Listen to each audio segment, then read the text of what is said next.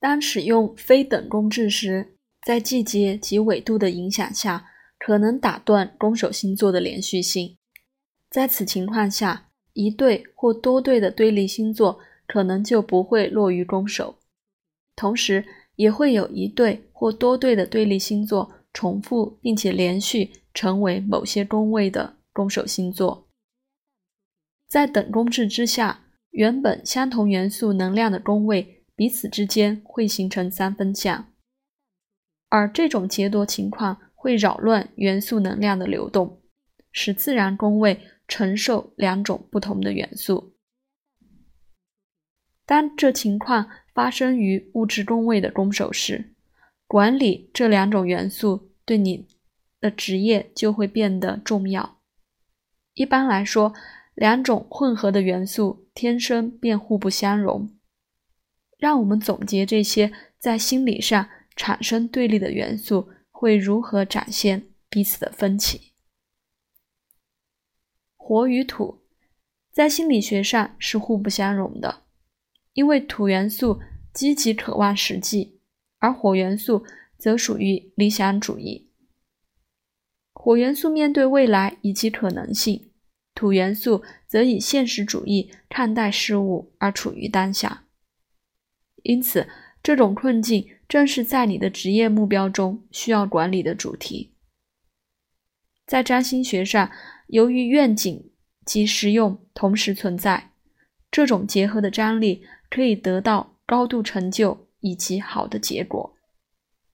可是，这种张力需要管理，使其中一方的力量不会凌驾于另一方之上。在某程度上，你需要找到一个适合的结合，使你可以做想做的梦，同时生产作品。火与水，这也是互不相容的。本质上，水可以浇灭火。为了以更有觉知的态度去理解它们之间的差异，不妨先思考它们有何共同点。首先，两种元素都非常热情，因此你必须思考自己做什么事情时会感觉到热情，而不是去想自己应该做什么。或者别人的期待。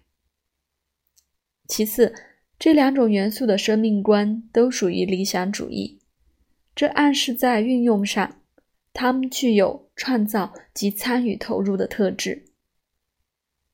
第三，这两个元素都既温暖又具有魅力，因此你需要投入于所做的事情中，否则会产生焦躁不安的感觉。由于此三点的力量，你需要认清一个事实：如果想要从你所做的事情中得到满足感，你必须热情的参与，并且能够自由的表达自己的创造元素。土与风同样需要有意识的努力，才能协调两者的本质。一般来说，我们知道。风会吹散泥土，当土元素需要克制及稳定才能感到舒适，风元素则需要距离、空间及流动。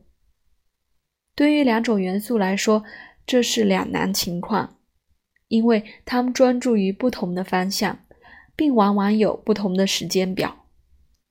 因此，重要的是你要知道如何有效率地管理时间，定定进度表。及安排会面，但同时也要在两者之间腾出空间。在你的事业中，你需要在结构体系及自由之间取得平衡，创造事情发生的同时，也要让事情自己发生。在追随传统及遵守规则之间取得巧妙的平衡是必须的。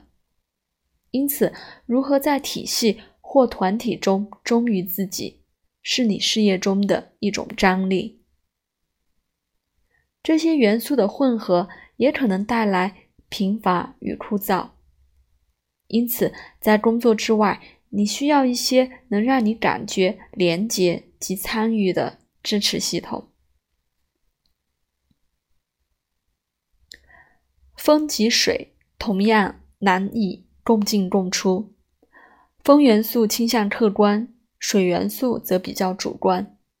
而在人际关系上，风元素是分离的，水元素则是融合的。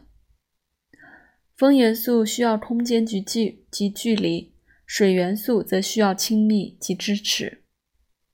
这是一支相当难跳的舞。当其中一个元素靠近，另一个元素就会躲闪。当两者取得平衡时，你会发现自己的认知已经发展成熟，能够理解人类的各种困难。矛盾的是，当此两种元素结合，在人际关系、人力资源管理及人事的领域中，往往能够合作无间。关键在于不要在工作环境中受到压力或者受困。当你拥有足够的空间，你就能够依附于自己正在进行的事情。当其中一个物质宫位内产生杰多星座时，那一宫的空间会比其他宫位大，并且在其宫内会包含三个星座：宫守星座。被劫夺的星座，以及将出现于下一宫的宫守星座，这暗示此宫也许比较复杂，也需要更加多注意职业上的结合议题。